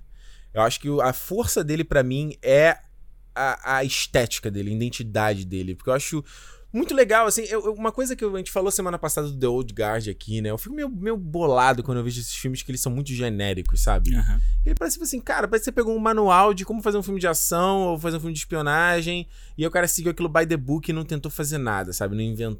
não tentou ser mais inventivo na estética, não tentou ser mais, ser mais inventivo na linguagem de câmera, não tentou ser mais inventivo na, na- na narrativa, nada. Aham. Pegou, viu ali, peraí, tem que qual é o tipo de cena? Ah, a cena é esse tipo aqui, vamos lá, vamos filmar. E eu acho legal do Cassino Royale essa esse estilão dele meio classudo, embora, que é uma coisa que a gente tem que, não, não tem como ignorar, né, essa coisa, falar, ah, pô, vai lá assistir os filmes clássicos, pô, filme dos anos 50, 60, É. porra, é um filme datado, cara, é um filme que você tem que ter uma, uma- um desprendimento pra ver, pra conseguir embarcar Claro. naquilo ali, né, tem que ter, o, eu já contei aqui, acho que eu já contei o Blade Runner, primeira vez que eu vi, não rolou, porque eu achei, pô, eu falei, como é que você quer falar que essa tecnologia aqui é o futuro? Tá de sacanagem, entendeu? Então, Tecnologia do ano passado, né? não dá, né? E, porra, ele vai escanear, vai aumentar a foto, aí a foto. Tá, tá, tá, tá, tá, tá, tá, tá, tá, tá, tá. Eu falei, gente, olha aqui no meu iPhone aqui, ó. Eu faço Ah. o dedinho e aumento, cara. Aí foi foda. Você tem que ter uma expressão de descrença. E eu gosto muito dessa estética dele, acho bem legal. Gosto muito do Daniel Craig nesse filme. Eu acho que. É, falei também no programa anterior do The Old Guard a dificuldade de você, às vezes, é, ter essa, essa conexão com um personagem que ele não fala muito, né? Ele é mais durão, ele é mais Sim. pra dentro. Eu acho que existe.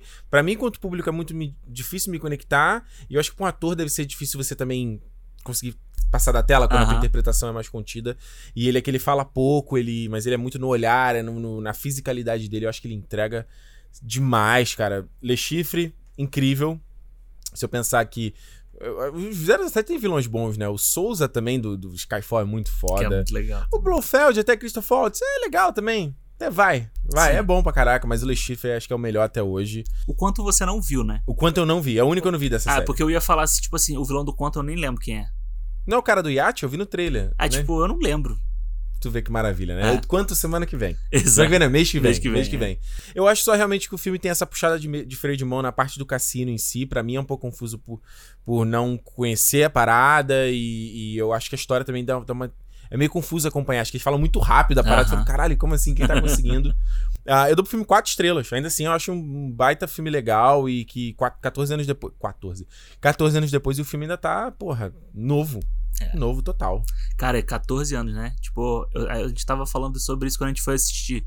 Tipo, caralho, 2006, esse filme já tem ficando esse... velho. Eu sempre penso na galera... Tinha nem iPhone nessa época, meu irmão. É mesmo? Tinha nem iPhone, cara. Fala eu aí. sempre penso na galera que falava assim, ah, não, eu vi ET no cinema. Eu falava, pô, tu é velho, hein? Agora eu penso assim, cara, eu vi Matrix no cinema. Estamos chegando lá, Alexandre. Estamos chegando lá. Eu já disse, um dia Marque minhas palavras. Um dia você vai chegar pra alguém e vai falar: É, eu vi Vingadores Ultimato no cinema. Puta, esse filme é vai ter mesmo. 30 anos já. É mesmo. Vai falar: Nossa, esse filme velho, vô. Você fala: Eu vi. eu vi Star Wars no cinema cinco vezes. É, olha aí, ó. Fala aí, Alexandre. Qual é a tua avaliação final sobre. Eu ia falar Quanto of Solace. Cassino Royale. Vai, Cassino! Cassino! é. I can't get over. É, cara, muito Cassino! Sábado com Gilberto Barros. É Sabadaço. Aê, Cassinão! Can't get over! Vai, DJ! Atração internacional. Ele falava que, ele fala que, falava que o cassino era atração internacional do Salvador. Um cara de Jundiaí, sei lá, cara. Que filha da puta. Meu Deus.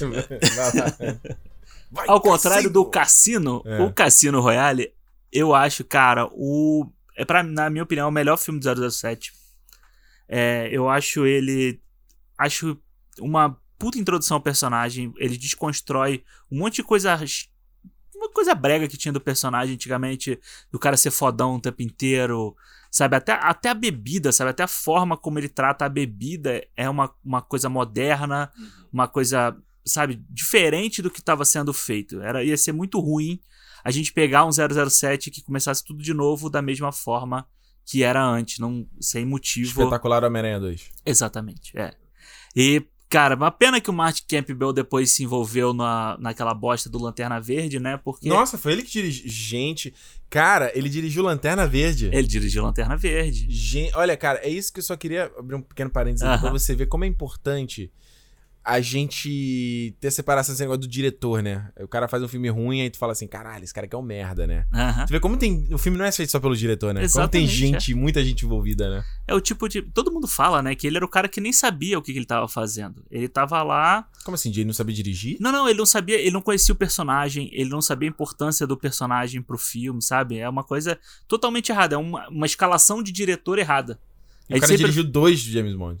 Ele dirigiu dois James Bond, ele dirigiu a Máscara do Zorro, que é legal, aquele Caramba. do Antônio Bandeiras. Sim, que era um baita filme divertido. Catherine Zeta-Jones. Ele fez aquele Limite Vertical, lembra desse? Do pessoal subindo o K2? é K2? Limite Vertical? Que era com Chris O'Donnell. Que Nossa, subindo... eu lembro desse filme. Que mesmo assim, é um filme breguinha, mas é um filme legal, sabe? Tem uma ação bacana. Ó, o último filme que ele fez foi aquele The Foreigner, com Jack Chan, com sabe? Jack Chan. Dizem que é legal esse filme. Que é legal, que é com Pierce Brosnan até, né? Pierce Brosnan, né? Pode crer. Nossa, Lanterna veio em 2011, é. fez aquele é, Edge of Darkness, né? Do, do, Mel Gibson. Do Mel Gibson, que ele já tinha feito a série, né? Isso é uma série antiga ah, também. É? Ah, Olha aí, 2006, Lendo Zorro 2005, Beyond Borders, Limite Vertical, Máscara... Ah, ele dirigiu dois Zorro? É, os dois, né? O Máscara 1 e a Lenda. Olha aí, cara. Lendo Zorro, GoldenEye e... É, e é isso também, assim. É, ah, aqui, ó. E a série do Age of Darkness tá aqui, realmente. Ah. E ele já tá aqui, ó, com cinco créditos aqui, ó, pra... É, cinco créditos aí para filmes aí. Pois filme. é, cara, eu acho que, assim, é um baita diretor, sabe, que... Nossa, ele vai fazer, rapidinho, Tesouro do Alibaba e os 40 Ladrões, ó. Olha. Sabia que vai rolar remake desse filme, Nem não? eu. E aí você vê que depois, no próximo, né, tem o Mark Foster, que também é uma coisa assim, é um cara que não tem nada a ver com, com 007 e entra e tem uma e aí você vê a diferença na ação dos filmes. E quando chegar no quanto a gente vai falar sobre isso.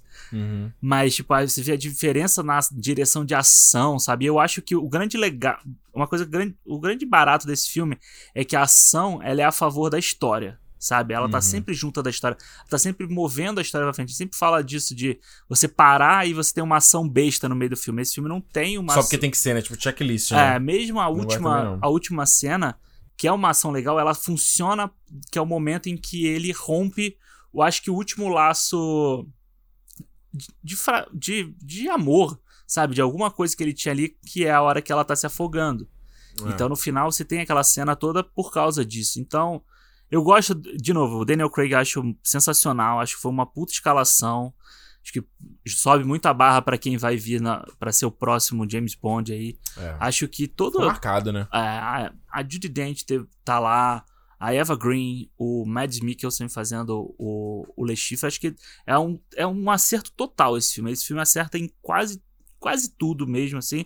A música é legal, o, tema do 017 tocando toda hora ali É. é bacana. Então eu dou 4,5, quase 5. Mas é Por que não, 4,5. por que não é o 5?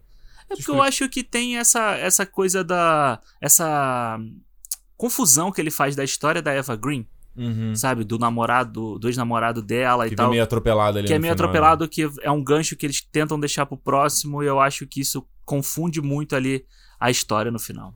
Tá aí, ó. E é impressionante você ver. Tô vendo aqui o gap dos anos, né? Cassino Royale 2006. Você tem o Quantum 2008, dois anos depois. A gente tem. Aí, nossa, aí você pula pra 2012 com Skyfall. Ah, foram quatro anos. Quatro anos pra uma sequência e o Spectre também em 2015, né? Mais três anos, Ah. né? E agora o No Time, no, No Time to Die, né? Sem Tempo a Morrer, que é- seria 2020 também. Então, cinco anos desde o último filme. Caralho, já tem cinco anos Já tem Spectre. cinco anos de Spectre, caralho. Gente do céu, cara. Estamos ficando velho.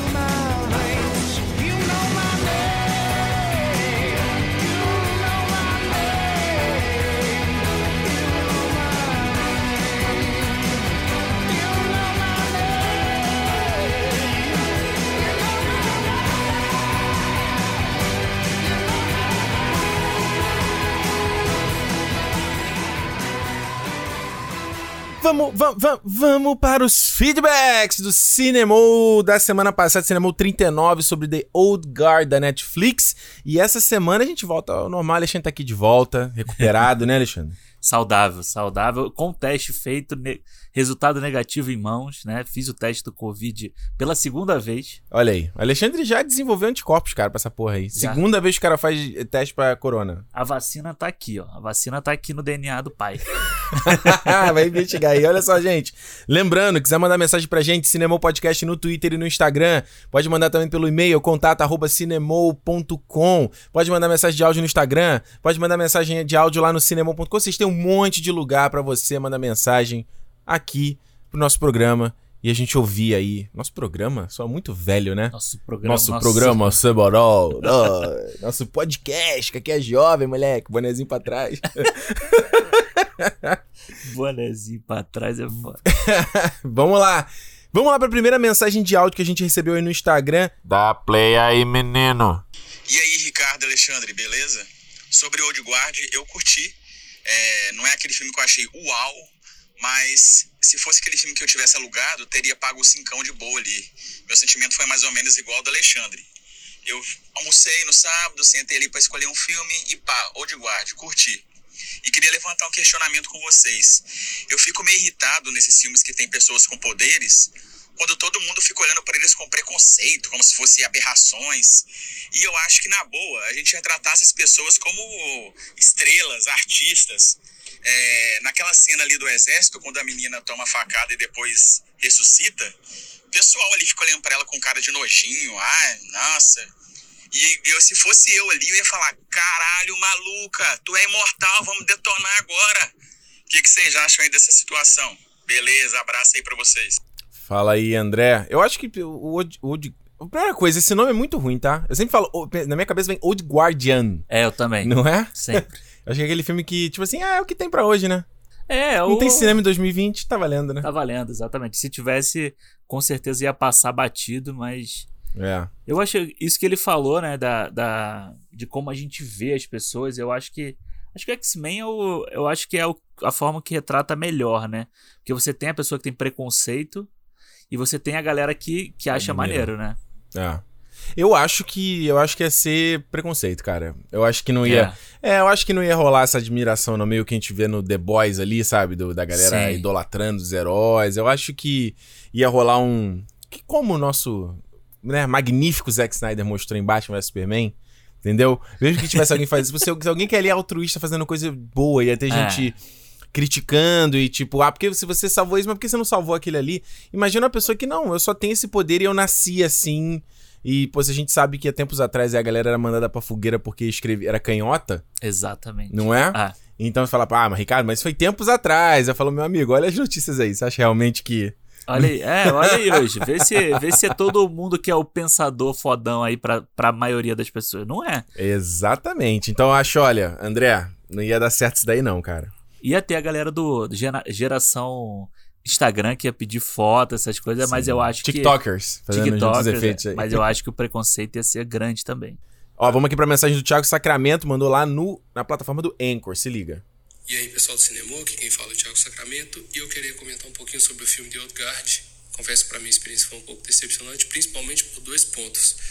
Acredito que ficou faltando uma explicação, um aprofundamento do conceito da imortalidade. E isso daria uma justificativa para o vilão estar indo atrás deles. Até porque se os poderes deles forem meramente mágicos, não adianta levar eles para o laboratório, entendeu? E a outra questão foi a por que da existência desse grupo. Eles estão salvando pessoas ao longo da história da humanidade, aqueles recortezinhos lá e tal, não sei o quê, mas eles estão salvando a humanidade do quê, entendeu? No filme mesmo, a gente não vê eles salvando uma pessoa. E acho que isso fez muita falta, a gente não vê eles como heróis, entendeu? É, basicamente, essas são as minhas críticas ao filme. E é isso aí, galera. Se é dia de cinema, cinemou. Valeu! Gostei aí que ele puxou já o nosso, nosso, Bordão, né? nosso bordão. Olha, eu concordo com- muito com o Thiago, hein? Acho que a gente não chegou a comentar isso aqui, né? Tipo. eu- Bom, ele, ele fala sobre o negócio de poder mágico dos caras, mas eu acho que não era bem isso, né? Tipo, os caras nasciam com aquilo ali, né? É, eles têm alguma coisa ali no corpo deles que, que eles têm vida, né? Vamos dizer assim, ele tem, tem uma, uma duração de vida maior do que a nossa, porque é aquele negócio, eles têm o fator de cura, mas Uhum. eles não são imortais pra sempre, né? Eles, Sim. eles vão gastando ali também. Mas é, é, eu acho que isso que ele falou de. Então, de. De não ser herói, isso, isso realmente o filme, agora que ele falou, realmente não tem nada disso. Porque eles parecem mercenários, né? Tem, o cara lá dá uma missão pra eles, aquela primeira missão que eles tomam uma porrada de tiro lá e aí começa a Sim. história do filme. Mas é eu nem lembro mi- que, que, que que era exatamente aquela missão que eles estavam fazendo ali no. No sabe? Que, início. naquela primeira ali que eles tomam tomam É, metralhados o, e tal. é, o, é o Chiwetel. Ejiofor lá que fala pra eles irem lá pra resgatar umas crianças que foram sequestradas ah, ok. Cara, eu acho assim, eu beleza, Resgatou criança é herói. exato. eu entendo o que ele tá falando e deveria mostrar mais coisa do, mas a gente sabe, não tinha, aparentemente não tinha grana pra ficar fazendo esse estofo todo do filme e tal. Eu acho que seria bem legal se mostrasse umas missões assim, isso não é tipo, grana, não, Alexandre. Ah, eu acho que Isso não é, grana, cara. não, cara. Isso aí é roteiro. Isso aí é os caras fazendo aquele bagulho que, olha, eu não aguento mais. Que é o, ca... é o filme que prepara pro próximo filme. É. E esse filme faz muito isso aqui. É ele, ele deixa um monte de parada pra você. Ai, meu Deus, a gente vai ter no 2. Aí no 2. Aí o 2 vai preparar pro filme 3. Aí o 3 vai preparar pro filme. Cara, isso é um bagulho que. um- Teve uma época aí no começo dos anos 2010 aí. Sim, fazia muito, né? Era o tempo todo. Todo filme era isso. Porque todo filme já era pensado pra ter uma franquia, pra ter uma trilogia, pelo Porra, menos. Né? consigo pensar aqui de cabeça o, o- aquele Torre Negra teve isso. Aham. É, o espetacular Homem-Aranha da Sony era isso. É total isso. Porra, Godzilla, o Kong. é, é, o Kong principalmente. Não, o Kong, eu o acho Kong que é um filme pra ter o outro filme. É, o Godzilla nem tanto. Agora o Kong, caralho, o Kong. Godzilla 1, né? É, o Godzilla 1, é. É. Mas, cara, eu vou te falar, eu. Eu também acho que se tivesse muita coisa ali do passado deles, ia enrolar mais o filme do que. Do que já é, né? do que já é. Então, eu gostaria de ver. E eu acho que essa coisa de mercenário que trabalha escondido pra não deixar o mundo acabar, a gente, eu não tô conseguindo lembrar algum filme que a gente já viu isso, mas eu tenho muito isso na minha cabeça que eu já vi. Ah, isso, sabe? mas eu, acho, Tipo, mas eu acho que isso é um trope aí batidaço também. MIB. É. Quando você pensar em MIB, MIB Tipo é isso. MIB, é, é um grupo exatamente. secreto protegendo a Terra, ninguém sabe que eles ninguém existem. sabe. Exato. É tipo Isso aí é muito, isso é ma- manjado pra caralho. Olha só, próxima mensagem aqui do Fred. Ele falou o seguinte: ó, Fala galera, tudo bem? Tudo bem? Confesso que não gostei muito de The Old Guard, porque por mais que a premissa seja boa, é, uma, é um baita potencial desperdiçado por ter a Charlize e não explorar o talento dela pra ação. Não acho que não explora, não? Explora, pô. Não muito, né? É, explora menos Podia do que mais, deveria, né? né? Podia É. mais, né? Mas minha pergunta pra vocês é: qual o próximo passo dos filmes de ação? Porque já tivemos vários estilos diferentes e todos saturaram em algum momento, forçando inovações. Acham que John Wick tá indo pro mesmo caminho? Gosto muito do projeto de vocês e torço pra que alcance cada vez mais gente. Tamo junto! Tamo junto. Gostei do do Fred. Fala aí. É, cara. Pergunta é bo- boa, hein? É boa. é. eu acho assim, eu ainda acho que Dá John, um cinema inteiro. é, John Wick, eu acho que ainda vai ser por alguns anos aí o tipo de ação. Mas já de atingiu o pico, não? Você acha que tá na, já, na, na- já chegou Saturou? no pico? Ah, não sei se, se já saturou, porque assim, não tem. Pelo menos, se eu acho que esse ano, se tivesse vindo mais uma leva de filme aí, teria, eu acho que teria saturado, sabe? Pro próximo. Não, não, tá John- no ponto. Não digo de saturar, não. Ele já chegou no ponto alto, agora tá naquele declínio, que aí que tem a saturação, Cara, e eu- repeteco. É, eu não acho que o próximo John Wick 4 aí vai ter alguma coisa nova que eles já não fizeram. Pois é. Sabe? Porque você vê o Mas primeiro. eu pensava isso do 3 também. Aí tu vê o 3 e o cara inventa porradaria com bíblia, com. É. com cachorro, Uma porrada. É, com cavalo. com cavalo. um cavalo lá, porra. Aí aquela cena da faca é sensacional pra mim. Que, ele, Qual da faca? que eles ficam brigando de faca. Ele, um monte de cara que eles entram numa. Eles estão subindo assim um prédio e eles entram numa sala que tem uma porrada de vitrine com um monte de faca. Ah, sim, e aí sim. ele é fica muito- atacando, aí você fica vendo, tipo, ele tacando a faca no cara. e É, eu sei, por isso eu falo, 3, pô, o 3 vai ser igual 2. Aí os caras conseguem se superar, então. É. Mas isso que ele fala, cara, aconteceu muito, né? Tipo, você vê Matrix, o quanto aquela porrada, bullet time, a tipo de ação. Slow mo, não. saturou. Viu. É, pô, 300. Nossa, 300. Até hoje, tre- o pessoal faz o. Corre. Spe- é o speed ramp, né, que é, chama, né? Vai lá, corre e freia. Corre Rapidinho, freia. É. rapidinho, aquilo ali é muito ruim. Eu penso que, de repente, o- a- a- o que que o cinema de ação pode começar a... a- Eu acho que é- é- se hoje a gente tem o, o cinema... Vamos, vamos fazer aqui uma análise, né? Você tinha lá a ação, aquela pé no chão, né? Do, do, do Borne, Do que a gente falou nesse, nesse, pra caramba aqui nesse programa. E aí depois você vem pra parada mais plástica, onde você ainda con- consegue ver a porradaria crua, mas ela, ela reduz a velocidade pra conseguir se ver aquele balé, né? Hoje a gente tem o balé, ou seja, é a porradaria. É uma mistura de cru, mas ainda você É. ainda consegue ver o que tá acontecendo. Quem sabe a próxima onda vai ser o cinema do, da ação menos. eh, mais simples. Entende o que eu quero dizer? Aham. E mais, mais brutal. Sim. Entende o que eu quero dizer? Sim, sim. Um menos, menos firulado e mais. pum, pum, pum. Parecido com, por exemplo, você pega o Terminator 3, sabe? A porradaria do, do Terminator com aquela robô. Sim, sim. É uma coisa. Uma crua. Bem É crua. crua, né? e, é, É. e você sente a porrada, sabe? Então, de repente, uma, o que que pode vir a, vir a ser uma, uma tendência a seguir Aham. seja uma parada mais dessa, entendeu? Que seja uma coisa mais simples, mas, mas que você que seja mais. É é que gore não é a palavra, entendeu? Porque é mais violenta, É, sem mas- ser o gore. Sim, é mais violento e que traga uma realidade na porrada. E não seja uma porrada que, tipo. Que é inverossímil de acontecer, né? Que é tipo uma coisa que Exato. você não consegue alcançar. Isso eu tenho meio medo, que as pessoas vão achar que pode sair dando porrada em todo mundo também. Ah, mas tem um monte de gente que ainda acha que é isso aí, né? I know Kung Fu, meu amigo. I know Kung Fu é foda. Prove tenta a própria sorte aí, cara.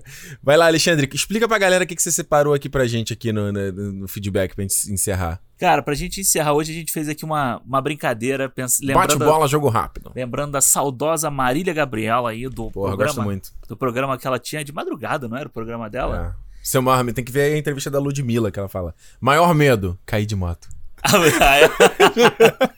A cara da Marília Gabriela, tipo assim. Hã? Erro 404. tipo, é, é, um, é, vai, é uma. É um, erro- é um medo Legítimo. legítimo pra caralho. E aí a gente pediu pro pessoal mandar aí um jogo rápido pra gente. E vamos fazer assim. Vamos fazer. É rápido. É jogo, jogo rápido mesmo. Não pode pensar muito, não. Então, olha só, não vou ler aqui é o nome porque vai ficar muito confuso, tá? Vou só passando o que, que o pessoal falou. Beleza? Então vamos Bora. lá, ó.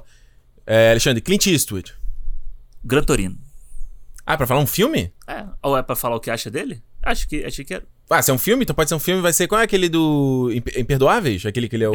É o velho? Aquele é Ah. maneiro. Ó, qual a possi- possibilidade de um cinemodo descarrego com vocês contando suas trecheiras preferidas? Ah, Bem boa, provável. Boa, boa. Bem provável. Um ator. Denzel Washington. Hugh Jackman. Hugh Jackman?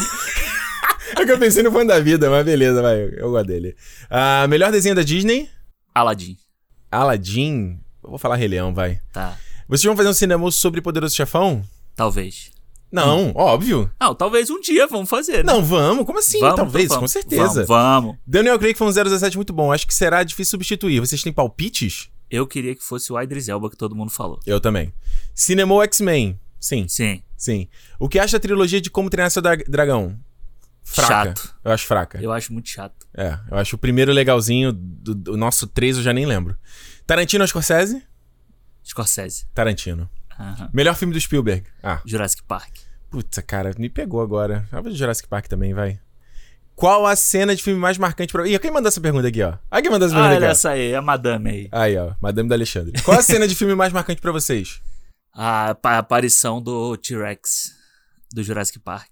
É, a cena que o Tomás encontra a Chilbalba no fundo da vida, aquela ali pra mim me destrói aquela cena. É foda. Boa. Eu tenho, que, eu, tenho que, eu tenho que mudar, eu só falo do fundo da vida, né? Ah, o Alê não vai pintar o cabelo, não? Não. Melhor filme do MCU? Ai, caralho, melhor filme do MCU, Guerra Civil. Ah, Guerra Infinita, vai. Guerra Infinita é foda pra caralho. É foda mesmo. Episódio mais legal de gravar. Pô, ah, acho que o. Músicas do... Imortais, foi legal. É, Músicas Imortais e o do Vastidão foi engraçado de gravar também, né? Foi legal, O foi legal. O Vastidão foi maneiro. Foi legal. A Vinda Invisível. Bom, ok. Ok. Janela Indiscreta. Filmaço. Her. Não vi. Não vi. Gosto. Bacana. Nossa, cara, tipo, visual e a atmosfera daquele filme são incríveis. Eu tenho que cara. ver esse É filme, muito cara. foda. Um filme japonês, animado, conta. Filme japonês, Sete Samurais. Ghost in the Shell. Que isso? Ghost in the Shell, bom. Não, Ghost in the Shell. Ghost in the Shell é foda demais. Nossa, tá doido. O que vocês mais admiram no outro? Ah. Oh. O Alexandre é um cara de boa, tranquilo, relax. Isso é legal. Boa, e eu acho que o Ricardo é criatividade. Tá sempre inventando uma moda. Ah, uma sessão de cinema pra nunca esquecer. Vingadores Ultimato. Você tá do Gravidade. Foi foda ver aquele filme no cinema. Foda. Ah, um filme pra ver a vida toda. Indiana Jones 3. O 3? O 3. Por que o 3 especificamente? Porque eu acho a vibe dele muito sessão da tarde, muito aventura. Tem a relação dele com o pai ali que é muito legal. Maneiro. Eu vou botar Esqueceram de Mim, que é um filme que, cara, eu vejo, pra mim ele é um abraço de mãe, cara. Ele é um colo de né? mãe. Ah, melhor James Bond, Cassino Royale. Cassino Royale? Ah, não sei se tem mulher. Eu vou falar, o- eu vou falar o Skyfall, vai. Eu não tenho muito, muito estofo pra falar disso. Scorsese ou Cameron? Scorsese. Puta, eu vou de James Cameron, cara. eu adoro Scorsese, mas eu vou de James Cameron. Tá. Bastardos Inglórios ou Resgate do Soldado Ryan? Nossa, o que, que tem a ver esses dois Caralho, filmes? Eu- Bastardos. Resgate eu não vi, então eu vou de Bastardos, vai. Eu vou de Bastardos. Trilha sonora clássica do cinema? Cara, o tema do Indiana Jones. Star Wars. Pior filme do MCU? O Incrível Hulk. Ou Homem de Ferro 2. Não, que isso, cara. Ah, é um que outro. exagero, cara. O, o, o Tom de Ferro 2 não é tão ruim assim, Eu vai. acho muito ruim. Eu vou botar o Thor 1. Thor 1 é Thor 1? bem ruim. Filme predileto, fã da vida. Jurassic Park. Beleza. Musical favorito? Não, a gente tem musical favorito? Eu não tenho muito musical favorito. Mulan mas- Rouge. Mulan Rouge. Mulan Rouge é legal? Eu Putz, agora me pegou, hein? Musical favorito. Vou citar o Hamilton, vai. Só pro clichê, porque é o que vem na cabeça agora. Qual filme mais influenciou vocês a estudar cinema? Cara, eu acho que pergunta boa, hein? Eu acho que todos do Spielberg, assim, que eu vi quando eu era moleque, sabe? Tipo, Uhum. ET, Jurassic Park, é, todos esses filmes, Indiana Jones, todos esses filmes dele dessa época são muito fodas e me influenciaram muito a gostar de cinema. Isso é legal. Eu ia citar. Cara, eu sei que ali no começo dos anos 2000, com Senhor dos Anéis, Star Wars, Matrix, foram filmes que eu comecei a É. ficar. Eu sempre gostei de ver coisa de, de Aham. behind the scenes.